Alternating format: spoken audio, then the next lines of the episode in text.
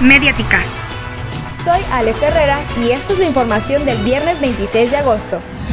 Por primera vez, la Perla del Cupatixio será sede del evento más importante de trovadores que hay en el mundo. Se trata del Trova Fest, que lleva 8 años llevándose a cabo con gran éxito en Querétaro, en donde cada uno de los tres días que dura el festival reúne unos 20.000 espectadores nacionales y del extranjero. La muestra estatal de teatro 2022 llega a este municipio con dos obras hoy y mañana a las 5 de la tarde en Casa de la Cultura. Hoy, el grupo La Luciérnaga Teatro montará la obra Femininjas de Verónica Villicaña, mientras que mañana, el grupo Capuchina Teatro presentará la función Luna del dramaturgo Adolfo Reyes. Ambas funciones son gratuitas.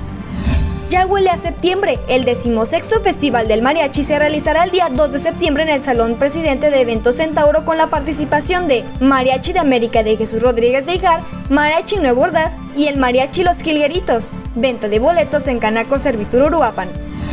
El gobernador Alfredo Ramírez Bedoya arrancó la consulta juvenil Jalo a Transformar Michoacán, que se realizará el próximo 30 de septiembre y será un espacio para escuchar y diagnosticar la opinión de los jóvenes con el objetivo de diseñar políticas públicas acorde a sus necesidades.